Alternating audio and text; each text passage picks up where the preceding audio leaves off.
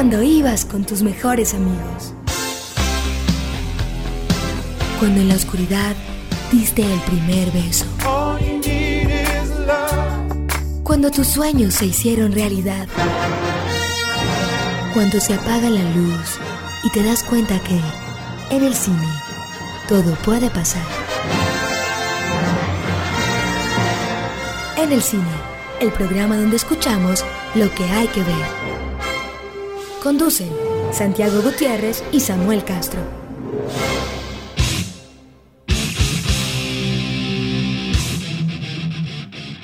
Bienvenidos a En el Cine, el podcast donde usted escucha lo que tiene que ver o lo que hay que ver, digamos, sin, sin el tiene. En otra noche de conversar sobre imágenes, sobre películas, sobre series, eh, una de las cosas que nos gusta mucho a Santiago Gutiérrez y a mí, que somos las personas que lo reciben en este espacio. Santiago, ¿cómo estás? ¿Qué tal? ¿Qué tal Samuel? Saludos a quienes nos escuchan. Que nos escuchan en todas las plataformas, en, en Amazon Music, en Google Podcast, en iTunes Podcast, en Deezer, en Spotify, en Evox, bueno, en, en donde, donde ustedes quieran.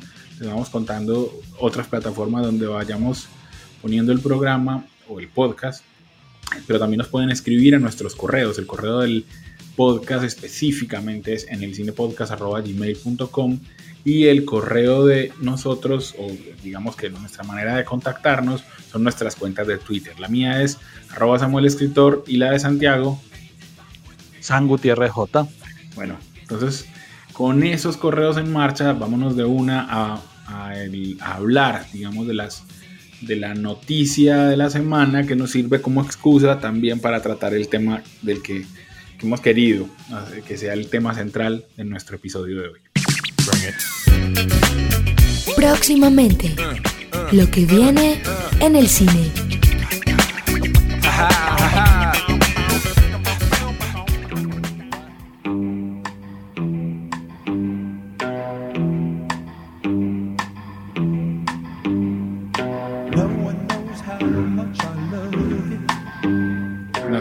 Habíamos esperado que salieran las nominaciones de los Emmy para que este, este episodio fuera una, conversa, una conversación, digamos que a partir de esas nominaciones que estuvieron, digamos que los Emmys se, han vuelto cada vez más importantes, desde, por supuesto, desde el auge de las plataformas y, de, y, de, y del streaming como parte importante de nuestras vidas, entonces es una, una especie como de guerra de plataformas. Este, este año, por primera vez desde, desde hace ocho, el Emmy no quiso hacer las matemáticas eh, ellos mismos en el anuncio, eh, en las nominaciones, que de una decían tantas nominaciones tiene HBO, tantas nominaciones tiene Netflix, eh, y les tocó hacer las matemáticas a los jefes de prensa de las, de las plataformas.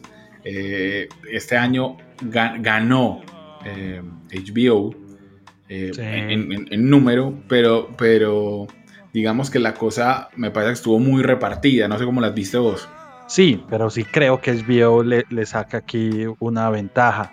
Creo que, que les va muy bien, en, en, sobre todo en esta multinominación a la comedia. Hay unas comedias muy fuertes. Eh, en el tema de drama también los que destacan, pero, pero puede estar un poco más, video. Pero, pero sí, no hay mucha variedad. Realmente hay, hay series con muchas nominaciones. Y sí, definitivamente estamos en el mundo de las plataformas ya porque, porque sí, arrasan son las... las yo, yo, que soy un poco romántico de la antigua televisión, pues sí añoro que estén las, las grandes cadenas compitiendo, pero ya es una pelea muy desigual en la, en, y es como se consume la televisión actualmente.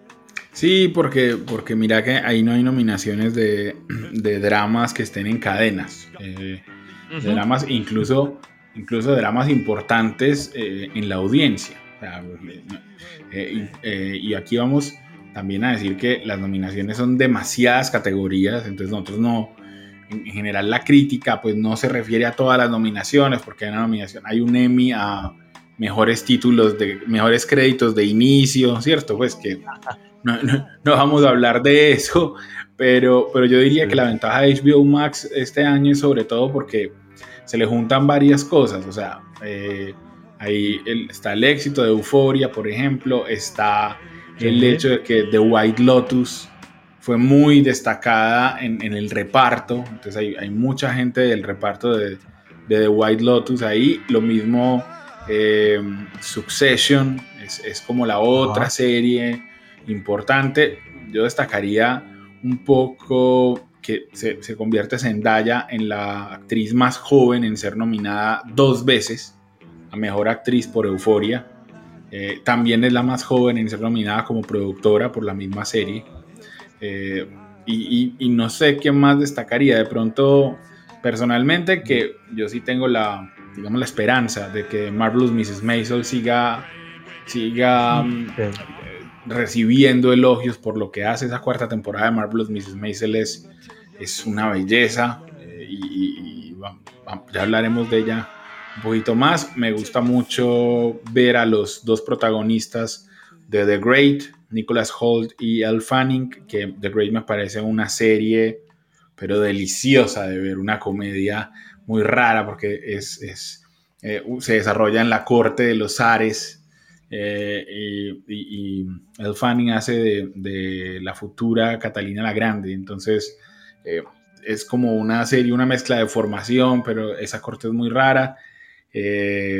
no sé, esas son como las cosas que me gustan a mí, ver a Tony Shalhoub, ver a Alex Borstein de, de Marvelous Mrs. Maisel, ver que otra serie como Dope Sick tuvo muchas nominaciones, pero es que si vos ves la, la actriz secundaria de miniserie en las nominadas, hay cinco de White Lotus y dos de Dope Sick, pues, y no hay más. Entonces, eh, eso dice porque... es un fenómeno que pasa, que pasa mucho en esta nominación, Samuel. Si ves actor de reparto, eh, hay tres actores de Ted Lasso, por ejemplo.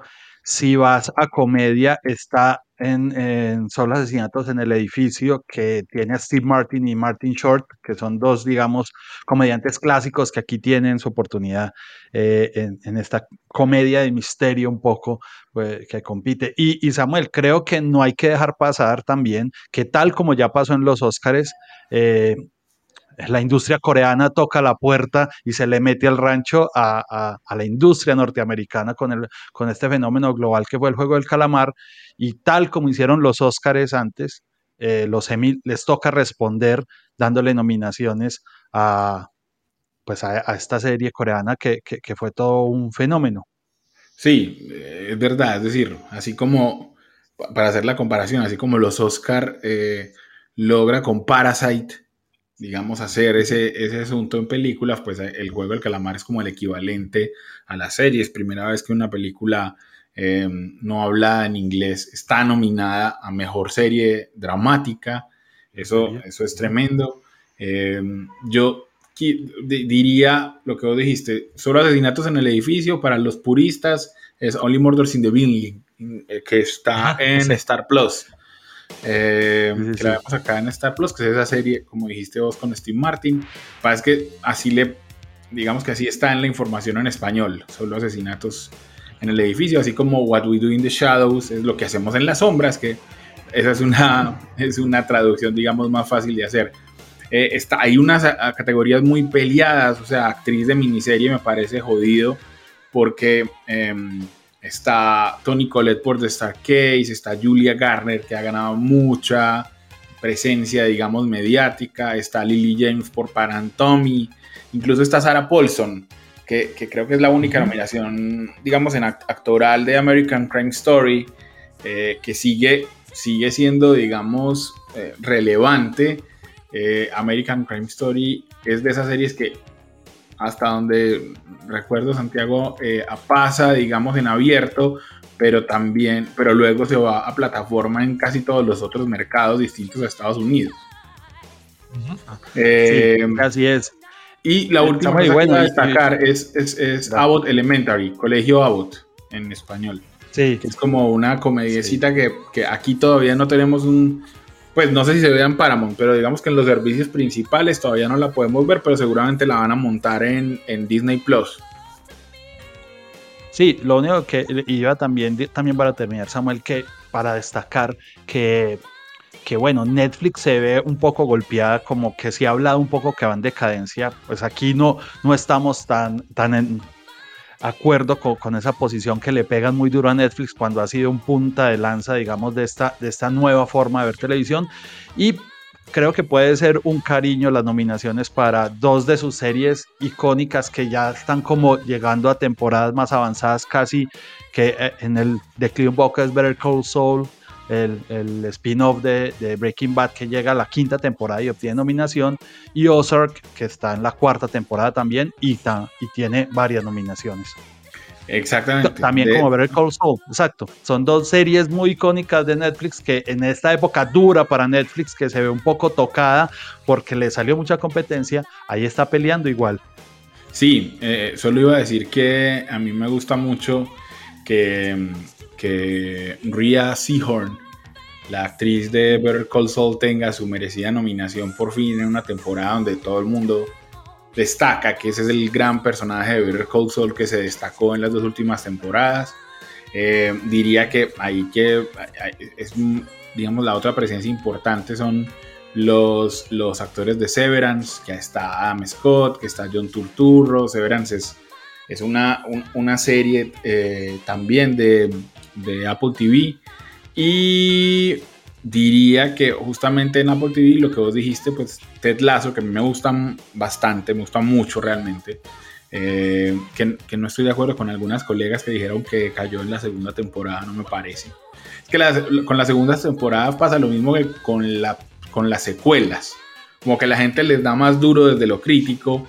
Y, y, si lo y realmente, y, lo vamos a ver incluso con la serie de la que vamos a hablar, eh, y, yo creo que, que, sí es un problema porque en esa, se, en la segunda temporada se pierde el brillo, digamos, de conocer por primera vez a los personajes y con eso tienen que cargar los guionistas. Eh, para, para cerrar y pasar a la siguiente sección, diría Santiago que en ese reconocimiento de cariño, pues está justamente eh, un reconocimiento a la serie de la que vamos a hablar hoy, que eh, y es el hecho de que en Mejor Serie de Drama tenga nominación también Stranger Things. Entonces, vámonos a nuestra siguiente sección, después de este repaso por los Emmys, justamente para hablar de la cuarta y magnífica temporada, y de una vez ya me arriesgo a la discusión, pero a mí me pareció fantástica temporada de Stranger Things.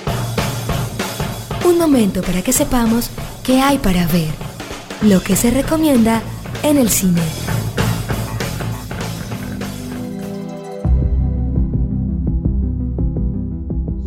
Santiago, es que Stranger Things estamos hablando cuarta temporada, pero pues, ya esos niños, pues que comenzaron como niños ya, eh, yo creo que ya tienen licencia para conducir, eh, todos ya viven con las novias, no sé si ya algunos tengan hijos, es que la cosa está muy difícil.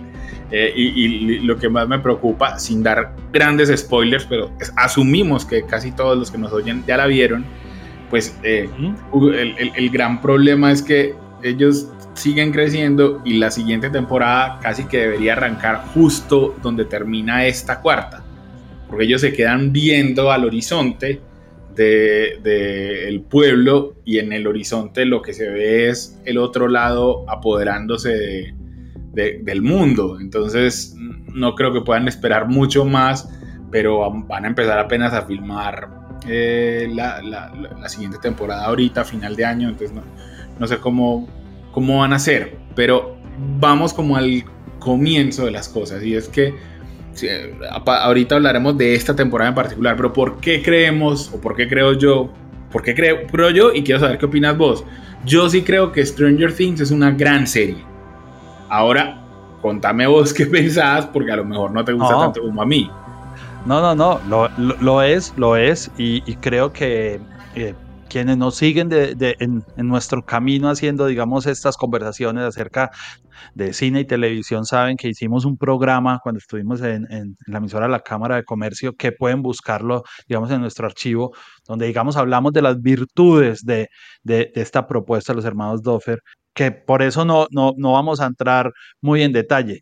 Pero sin duda es una serie que, que primero le pega una tendencia eh, actual que en mi opinión personal creo que responde a que hay una generación de personas que hacen ahora cine o televisión que, que, son realmente fanáticos, entonces eh, convierten, digamos, toda esa información que tienen hacia, hacia unas propuestas muy originales como esta que se, que, se conecta totalmente en un homenaje a ese cine de, de terror de los 80 y todo lo que exige y se hace con mucho cuidado hacer, digamos, una serie de época, eh, de época pues puntual de los 80 y, creo que está llena de, detalles y homenajes que son, digamos, para personas de nuestra generación y de la generación anterior, eh, pues todo, todo un, bálsamo, todo, todo un, mimo a, la, a esa nostalgia ochentera. Sí, alguien diría, alguien diría que cómo así que originales si hay tantos homenajes. Es que, y entonces ahí vamos como a la gran discusión. y es que nosotros no somos de los que creamos que Stranger Things eh, es un es mala por ser un pastiche, porque pastiches hay muchos y de muchas clases. Entonces nosotros no vamos a, a defender a es otra película de terror, esa cosa pues que intentaban ser eh, eh, los hermanos Zuckerberg Zuckerberg eran los de Airplane. Los, Zucker, sí. Los Zucker, sí. sí. Eh, pues porque es que no, es indefendible, porque la calidad es muy mala, pero, pero aquí estamos hablando también de otros hermanos, esta vez, esta vez de los hermanos Doffer, que a mí me parece que, sí, los hermanos Zucker, que, qué pena ahí por el lapsus con, con, el dueño de Facebook. Eh, y es que eh, cuando uno ve Stranger Things, eh, aunque uno, los homenajes están ahí, pues solamente el hecho de que esté Winona Ryder, digamos, eh, eso ya a uno le despierta un montón de nostalgia, porque Winona fue la actriz de cierta época de, del cine y, no se puede negar. Es decir, su aparición, su aparición en varias películas de Tim Burton, su noviazgo con Johnny Depp, eh, la versión que hizo de Mujercitas. Eh, o sea, Wainona era como la manera de ser o el modelo de ser de las mujeres en una época de la mm. cultura pop.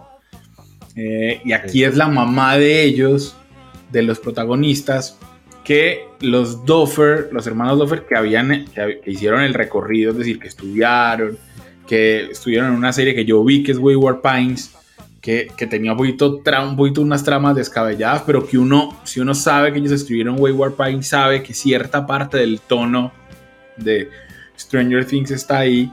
Pero ellos dicen que la película que a ellos los, les dio como la chispa para hacer Stranger Things fue eh, Prisoners de Denis Villeneuve, que es esta película con Gyllenhaal y con, y con Hugh Jackman, que hay un que el hijo de Hugh Jackman está desaparecido y que las dos familias, digamos, se ponen a, eh, en, su búsqueda, o sea, cuando hablo de dos familias, dos familias amigas, pero después se, verá que hay, hay una implicación de alguien, y, no voy a contar la película porque es muy buena, pero ellos dicen, pues madre, ¿qué tal que esto pasara en los 80s o en los 70s? Eh, ¿Y qué tal si nosotros en vez de que sea un asesino, pues quien desaparece al niño es un monstruo? A partir de ahí ellos cogen toda esa información y, crean esta vaina, eh, se la presentan a muchas, yo creo que hay un poco también de rabia, a Stranger Things le dan duro porque todas las otras casas de streaming tienen rabia de no, haber de no haberle dicho que sí a ese proyecto. O sea, ellos se los negaron en muchas partes, querían que lo importante fuera Hopper no entendían cómo una serie protagonizada por niños iba a ser adulta. O sea, porque tenemos ese prejuicio, ¿cierto? Que si es una serie de niños y que además está inspirado un poco en Stand By Me, eh, no puede ser, no puede ser adulto. Exacto, pero justamente Stand By Me, que la otra, digamos, gran influencia, las otras, las dos grandes influencias de Stranger Things Santiago, para mí son Steven Spielberg, digamos, sí. o sea, eh, y, eh, y el tono, sí, claro, y el tono de las novelas de Stephen King. Total, sí, sí, sí, esas son las duras, aunque se ha ido como alimentando porque el, proyecto, Samuel, a partir de lo que está, nos estás contando, ha ido evolucionando. Yo buscando me encontré que inicialmente también toda esta historia de la que estás hablando y esta película la conectaron con el proyecto Montauk, que era un proyecto que pasaba en Long Island, donde se hablaba que el gobierno de Estados Unidos hacía eh, experimentos con niños. Entonces, como digamos, ese fue eh, el otro fusible. De hecho, iba a ser en Long Island inicialmente, después por temas pragmáticos, simplemente por el invierno que no se puede grabar, eh, al final decidieron que esta ciudad no existiera y se graba en una ciudad en Georgia, en el sur. Y sí, inicialmente creo que también no iba a ser, digamos, una historia lineal, sino que iba a ser como más episódica a pesar de que evoluciona un poco como la narrativa, quienes han visto The Crown, que, digamos narra historias y hechos muy puntuales en cada capítulo. Y, desde el comienzo de esa conexión con los 80 eh, eh, está, o sea, es que la música lo hacen las, eh, Kyle Dixon y Mike Stein de Survivor, o sea, esa es otra conexión absolutamente ochentera. Eh, los, la manera en que los créditos, o sea, es con mucho cuidado que ellos han realizado este homenaje, a pesar de que ellos nacieron en el 84. De hecho, lo que eh, dicen que Winona Ryder también hace un poco de consultora de los hermanos Doffer, porque ella es la única del cast, pues, eh, que, que, vivió tan intensamente, digamos, los 80 y sabe que, qué música sí es la que debe funcionar y qué cosas sí sucedieron en esa década. I know you're frightened. You're terribly frightened by what you've seen. But I'm not gonna lie to you.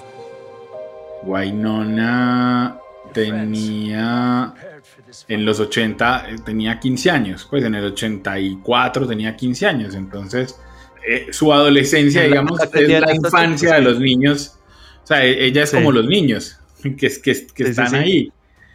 Eh, yo no sé pues si jugó Calabozos y Dragones, pero, pero yo, habría que decir eso, que además me parece que, y busquen los mejores capítulos de la temporada, pues ya, ya vamos a hablar de la temporada en específico al final eh, del episodio, eh, pero busquen en los créditos, la otra gran influencia, digamos, es Sean Levy, o Levi, eh, pero yo creo que es Sean Levy, ¿cómo se pronuncia?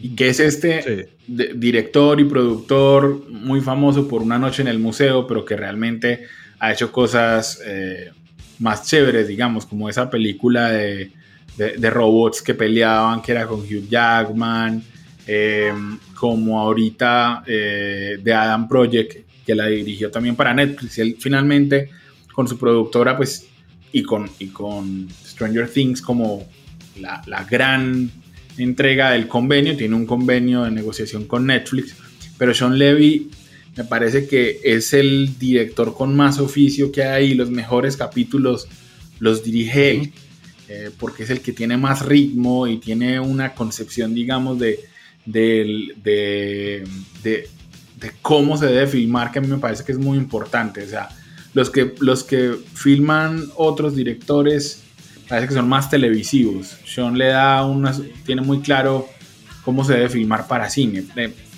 a, mí, digamos, me parece que la crítica principal es justamente, bueno, sí, esos son demasiados homenajes. Ya vimos esto antes. Eh, algunos colegas dicen, cuando yo veo a los niños eh, en las bicicletas siento que van a despegar.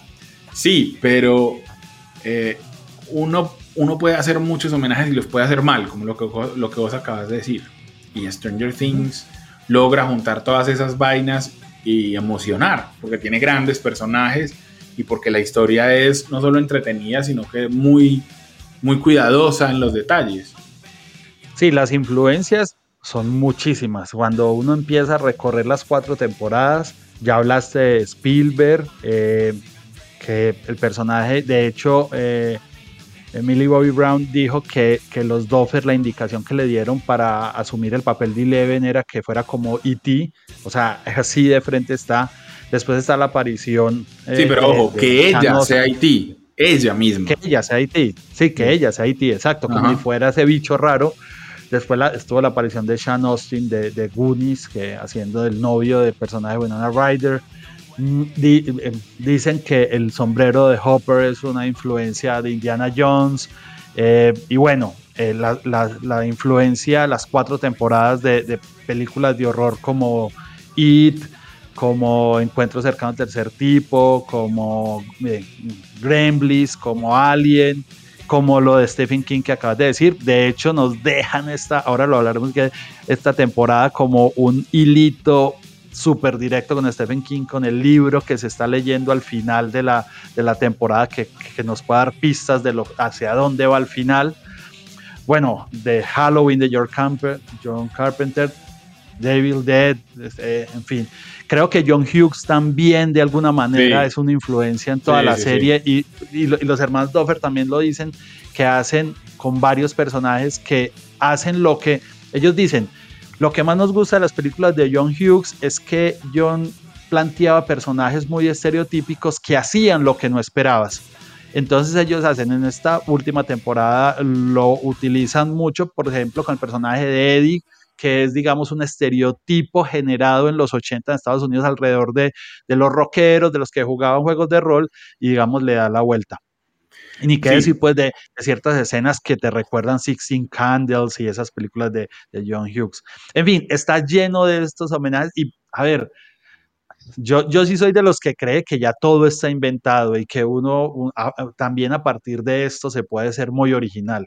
Eh, me parece las críticas que es que hace alguien duras un poco, pero, pero bueno, Creo que al final sale una serie fuerte. Creo que esta cuarta temporada tiene algunas cosas que conversar. Obviamente no vamos a decir que es una cosa absolutamente perfecta, pero sí es una, un producto de entretenimiento sólido y, que sigue y que sigue facturando para Netflix y, para los hermanos Duffer. Solo en esta cuarta temporada, que termine, con eso cerraremos el episodio, hay dos homenajes que me parecen más claros que en las otras. Uno es a a La Cosa, The Thing de John Carpenter, que es toda esa parte en Rusia, eh, que es básicamente la, base, digamos, en el Ártico donde, donde se desarrolla la cosa, pues ahí está calcada. Y la otra es a Pesadilla sin fin. Eh, y justamente porque ese homenaje es importante, vamos a hablar ahora del actor que escogen para hacerle un homenaje físico en la temporada eh, y que es muy importante, eso nos da pie para la conversación. Fellini, Spielberg, Bergman, Norton, Lucas, Fincher, Cruz, Bardem, los protagonistas en el cine.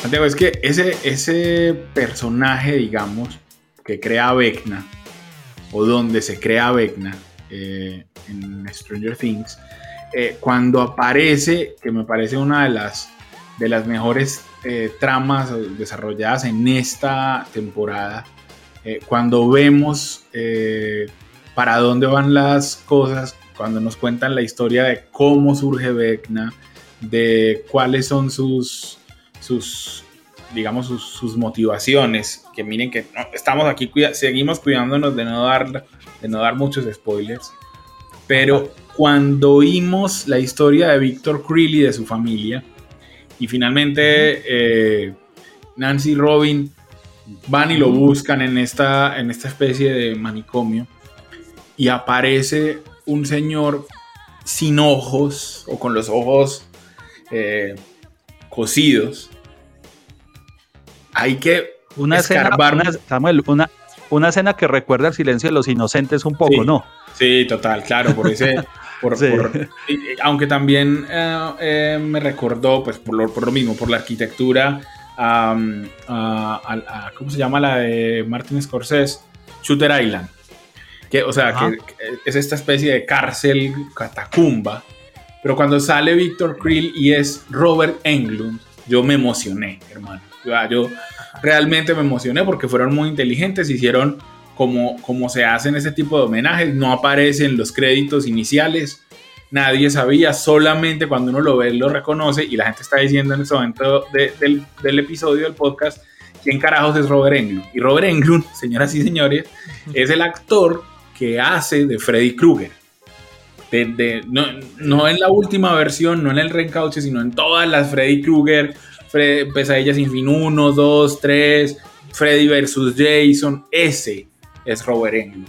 Y está muy claro que un tipo como un personaje como Vecna, que se mete en los sueños de la gente, que les causa pesadillas, que los mata cuando están en medio de la pesadilla, eh, en, la, en, la, visión que tienen, está completamente inspirado en, en, lo que hacía, en la manera de, en el modus operandi de, de Freddy Krueger, que fue una película que, digamos, no es una gran película, pero sí es una película que marcó la cultura pop de cierta manera.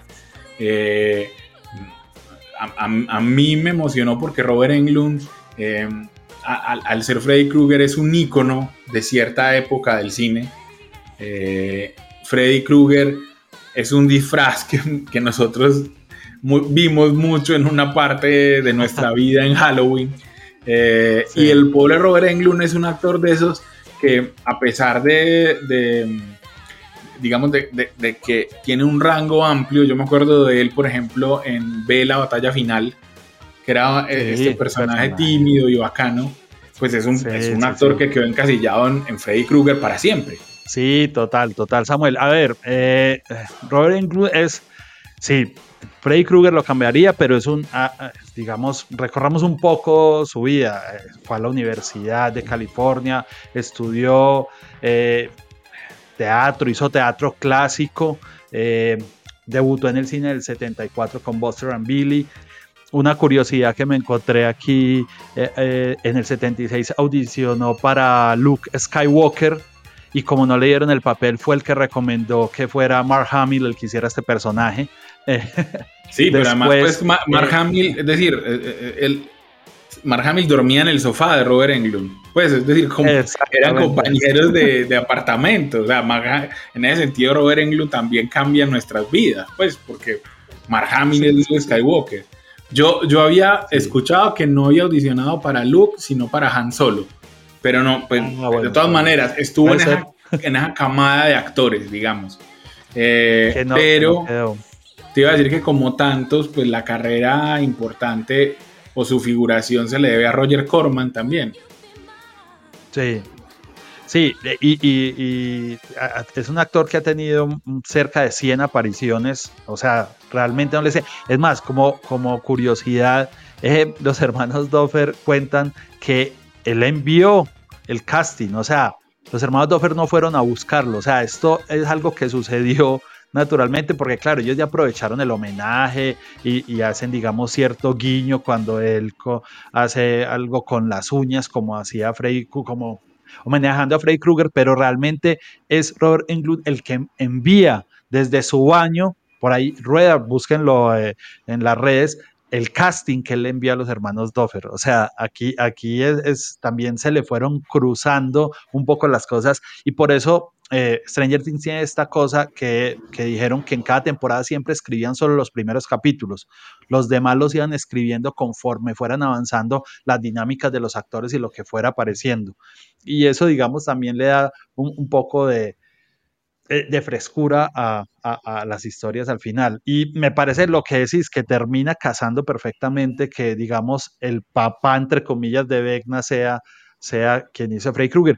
Y, digamos, eh, otra curiosidad que él obviamente le tuvieron que poner un maquillaje para poderle hacer algo en los ojos, tampoco vamos a decir. Entonces, el Barry Gower, que es el maquillador que contratan, que venía de hacer eh, en Juego de Tronos, entonces los hermanos Doffer lo llaman principalmente para Vecna, pero eh, dice, dice Barry Gower que, que primero que fue un regalo que llegara este hombre que era un ícono para él, un fanático del maquillaje prostético, de, leer eh, Fangoria, eh, eh, esa revista de películas de horror que por muchos años era como de nicho, mm, pero que cuando lo empezaron a maquillar, el propio Robert Englund era el que le decía, me vas a poner tal, tal cosa, o sea, sabía más de maquillaje que los maquilladores, porque claro, o sea, estamos hablando de un tipo que casi que abrió la brecha de estos maquillajes prostéticos con lo que le hacían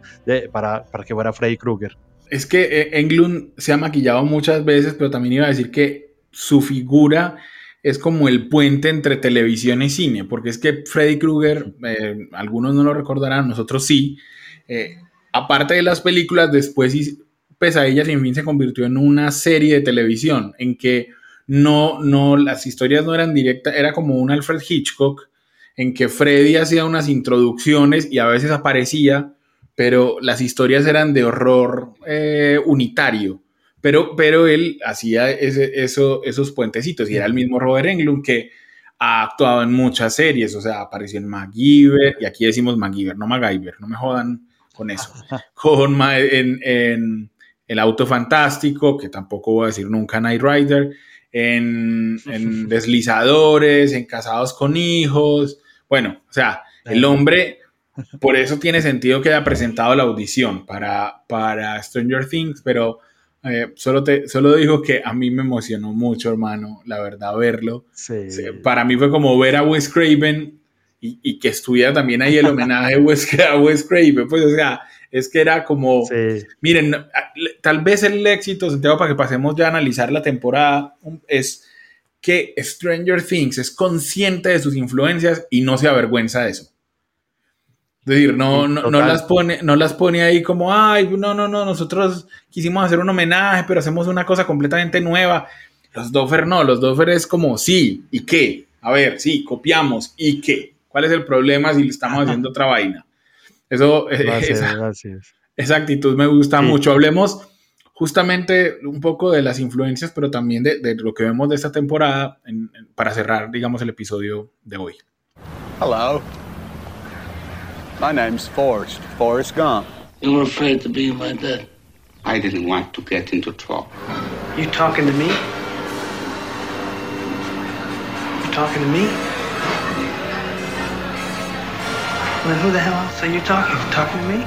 Películas para la casa en el cine.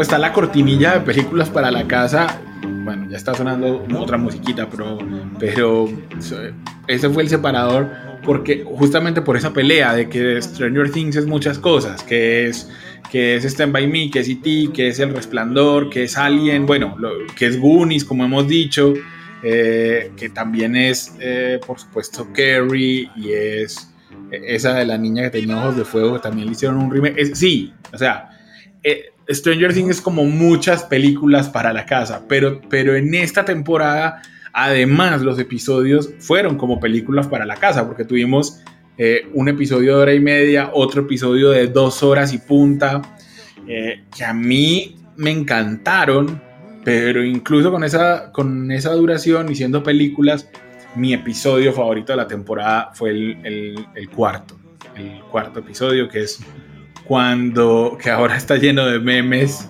que me gustan los memes de los mexicanos diciendo eh, que en Vegna no tendría oportunidad si pusieran, si pusieran Juan Gabriel en el, en el Auditorio Nacional, en los audífonos. Pues eh, quienes ya vieron la temporada nos están entendiendo. Quienes no, pues vean el capítulo 4 para que entiendan de qué carajos estamos hablando. Pero te voy a decir, Santiago, a mí me parece esta, junto a la primera, la temporada más eh, más atrapante de Stranger Things, la mejor construida y también con unas ideas supremamente interesantes, o sea, que, que, además impactan al, a los pelados de hoy, porque esta temporada, sin que sea moraleja, pero casi que está construida de, de ser adolescente es difícil, muy difícil, vas a vivir el bullying, incluso si eres popular vas a tener problemas, eh, y tus amigos están ahí para escucharte. Y los problemas son menos problemas si contás con ellos y les contás las cosas. Eso solo a mí me parece poderosísimo en el mundo en el que vivimos hoy. Eh, y, no tiene nada que ver con que la serie sea de época. Eso, eso pega para los pelados de hoy. Por eso a mí me gustó tanto, tanto esta temporada. Pero no sé vos cómo la viste. Sí, sí, sí, claramente es la más sólida, la que más presupuesto tiene, evidentemente también, lo cual la hace un poco más moderna en la narrativa. Siento que un poco se pierde esa narrativa muy ochentera que, que, se, que, también se fue perdiendo conforme se fue volviendo más popular la serie, pero que, tenía inicialmente. Eh, claro, cuando hay más dinero se hace, mm, digamos, con, con más proyección y, eso pierde, digamos, ese sentido de, serie ochenterita que, con la que comenzó. Incluso creo que la narración de montajes paralelos, de historias paralelas, no es muy ochentero tampoco. O sea, creo que eso nos lo trajo la televisión un poco más acá, con series como tal vez 24, en fin. Siempre ha existido, pero a ese nivel como lo, lo hacen los hermanos Doffer, creo que, que ahí se pierde un poco la cosa y creo que ellos se vuelven víctimas un poco de su propio invento de aumentar el, cast eh, o el reparto eh, a tantos personajes de los cuales se enamoran y no quieren desprenderse de, eh, alguna manera. pero entonces, ¿cómo, la, ¿cómo hacemos las historias de todos? creo, que, creo que ese, y eso lleva a que los primeros capítulos sean muy lentos y no suceda nada, porque claro, una cosa es tener que establecer la historia o el momento de dos o tres personajes y otra hacerlo de diez o de doce. Eh, creo que esa es una de las falencias, o sea, los primeros dos capítulos son muy lentos y pasa muy poco realmente eh, desde mi, concepción, pero creo que es eso, creo que ellos se vuelven víctima un poco de ese reparto tan grande y ese les ha criticado y, y por eso al final ese amor que le dan a los personajes creo que termina porque ellos se desprendan por el, nuevo, más que, que, por desprenderse de, de, estos personajes que llevan. Eso hace arcos mucho más, más largos para los personajes. Y, y, bueno, lo, que complica un poco también que, que, a veces la comprensión, o sea, hay que estar mucho más atento a todas las historias porque realmente si, si nos cuentan cuatro carros en cuatro vías, que al final obviamente se van a unir, pero, pero esto requiere, digamos, un establecimiento más lento y que le rebaja tal vez un poco la profundidad también a esas historias, pues como lógico, o sea, el tiempo que le vas a dedicar a una sola historia se la tienes que dedicar a cuatro. Vos tenés razón en que, en que digamos, el, el hecho de que estén en tres sitios distintos, que una trama ocurra por allá en Rusia, eh, que, es una de las cosas que más me gustó, toda esa parte de la cárcel, porque me gustan mucho eh, las tramas de cárcel, que otra en, otra parte de Estados Unidos y que estén separados, digamos, los grupos de los muchachos y se junten al final, pues lo que vos decís, le, le, le, da, le da toda una dimensión distinta. Y es que eso, que también es un defecto, como vos decís, en algunas ocasiones funciona muy bien porque te manda a, otros picos dramáticos. Eh, por un lado, digamos que vos dijiste, los primeros capítulos de la temporada son lentos, pero lentos para Stranger Things, digamos, o sea, lentos para el ritmo gringo, porque, porque comparado con otras series de otras latitudes, pues es, es, eh, o sea, pasan muchas cosas, pero sí, no, la, la acción se queda como en lo, en lo, en lo pequeñito, eh, pero ese, ese también ha sido el ritmo de, de, Stranger Things siempre. O sea, las cosas siempre empiezan chiquitas y terminan grandes, que yo creo que justamente en la temporada 5 no van a poder, por como termina esta, no van a poder hacerlo así, porque deben empezar desde grande para terminar en inmenso. Decían, decían en alguna entrevista los Doffer que mm, la inspiración sobre todo para esta temporada había sido el Imperio contraataca. Es decir, sí que, ese final del Imperio contraataca en que todos se quedan, ven por una ventana lo que, lo que sigue y está como la expectativa de para dónde va esto, era lo que ellos querían conseguir y lo consiguen finalmente, porque también juntan como a toda la guerrilla, a todos los héroes y ya viene el, enfrentamiento, el, enfrentamiento final. Em, a, mí, a personalmente, Santiago, yo creo que esos de todos esos personajes, el que más me gusta es el de Max. Ella pues ya había entrado en la, temporada 2 eh, y, no es una incorporación nueva. Es decir, uno ya piensa que, que ¿cómo es que se llama la actriz? Siempre se me olvida el nombre de ella y hay que poner atención.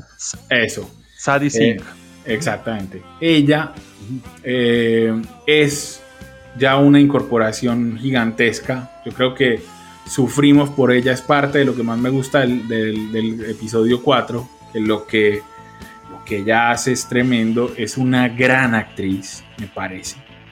Eh, creo que de ella, de ella podemos esperar cosas muy buenas porque me, parece que es muy tesa.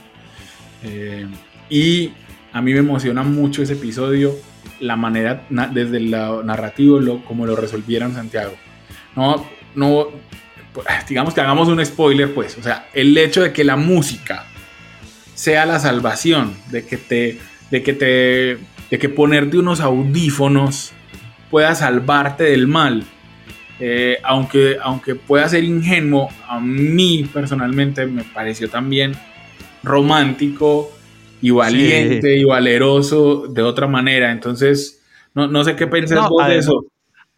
Sí, además Samuel, hay teorías que dicen que la memoria musical es de las últimas que perdemos porque hay una conexión especial. Entonces, a mí sí me pareció lindo y hay que decir que Kate Bush, de la artista eh, de, esta canción, que, tiene un rol protagónico, no vamos a dañárselo, también ha, revivido su carrera. O sea, disparó en las búsquedas en Spotify esta canción y la tiene. Y bueno, y también por otra escena que tampoco les dañaremos, eh, Master of Puppets de Metallica, un disco de 1985, en el cual eh, Joseph Quinn, el actor, hace ahí una presentación tremenda con el apoyo de Tai Trujillo hay que decir que, que, escucha, digamos, algunas confusiones. No, no es que el actor sea el hijo de los de Metallica, sino el guitarrista de apoyo Tai Trujillo es el hijo de Robert Trujillo, el bajista de Metallica. Y también ha tenido esta canción una segunda, una segunda vía. Y creo que todas las temporadas en general Samuel ha hecho eso. Ha revivido una música ochentera con la que la gente se conecta, pero no solo es por tirar canciones, sino porque la trama de la historia les da un protagonismo especial a esas canciones y les, les han dado un segundo. Otra cosa que me gustó de esta temporada es la, la y, va dirigido a lo que, lo que acabas de decir del personaje Max, pero a ver, creo que el, la protagonista de la serie es el personaje de Once, claramente, a pesar de ser coral. Sí. Pero aquí creo que los personajes femeninos, eh, el de Winona Ryder, el de eh, Sadie Sink, como estamos diciendo, toman como una batuta, incluso el de Maya Hawk, o sea, el de Nancy, eh, no recuerdo en este momento cómo se llama la actriz de que hace Nancy. sí, Natalie, pero Natalia Dyer. Natalia, Dyer, Natalia Dyer. Dyer, Dyer, Dyer, sí. Eh, toman, creo, les dan una importancia y creo que, mira, a pesar de ser ochentero, es un tema muy actual. Estos roles femeninos empoderados, fuertes, y creo que en esta temporada eso se evidencia muchísimo más. Eh, y, digamos también el, que el villano haya tenido rostro cuando habíamos tenido otras temporadas con un villano un poco etéreo, eh, y se conecta con lo anterior, es muy bueno y es una gran virtud haberse, lo que hablaba ahora de, de contratar para hacerlo con prostéticos, no hacer todo con digital. De hecho, digital solo le hacen algunos elementos, pero, pero tener esto le da esa sensación, primero del cine ochentero, este cine de horror que dijimos, que hay que decirlo, eh, fue muy importante en este desarrollo de, del, del video, del videocassette. O sea, es, un formato muy importante. Ahí también hay una conexión también que, es, que los personajes eh, trabajen en Family Video. O sea, hay, digamos, unas conexiones también muy, bacanas porque, porque, claro, este género fue supremamente importante para que se desarrollara el, el videocassette. Como, como, formato y, y, utilizar este villano con rostro y con este me parece me parece una gran virtud gran virtud y dar la posibilidad de que el actor muestre todas sus, sus capacidades. Eh, y, hacerlo además en mitad de la pandemia con todas las dificultades que debieron haber tenido para, para hacer esta producción. Creo que es una de las grandes virtudes eh, que, que, nos deja esta temporada. Hablando de homenajes, Samuel, también estuve buscando y mira, por ejemplo, el personaje Chrissy, que es, eh, bueno, un spoiler de los, del primer capítulo, la, la, la primer víctima de Vecna, es inspirada en Sandy de Grease, por ejemplo.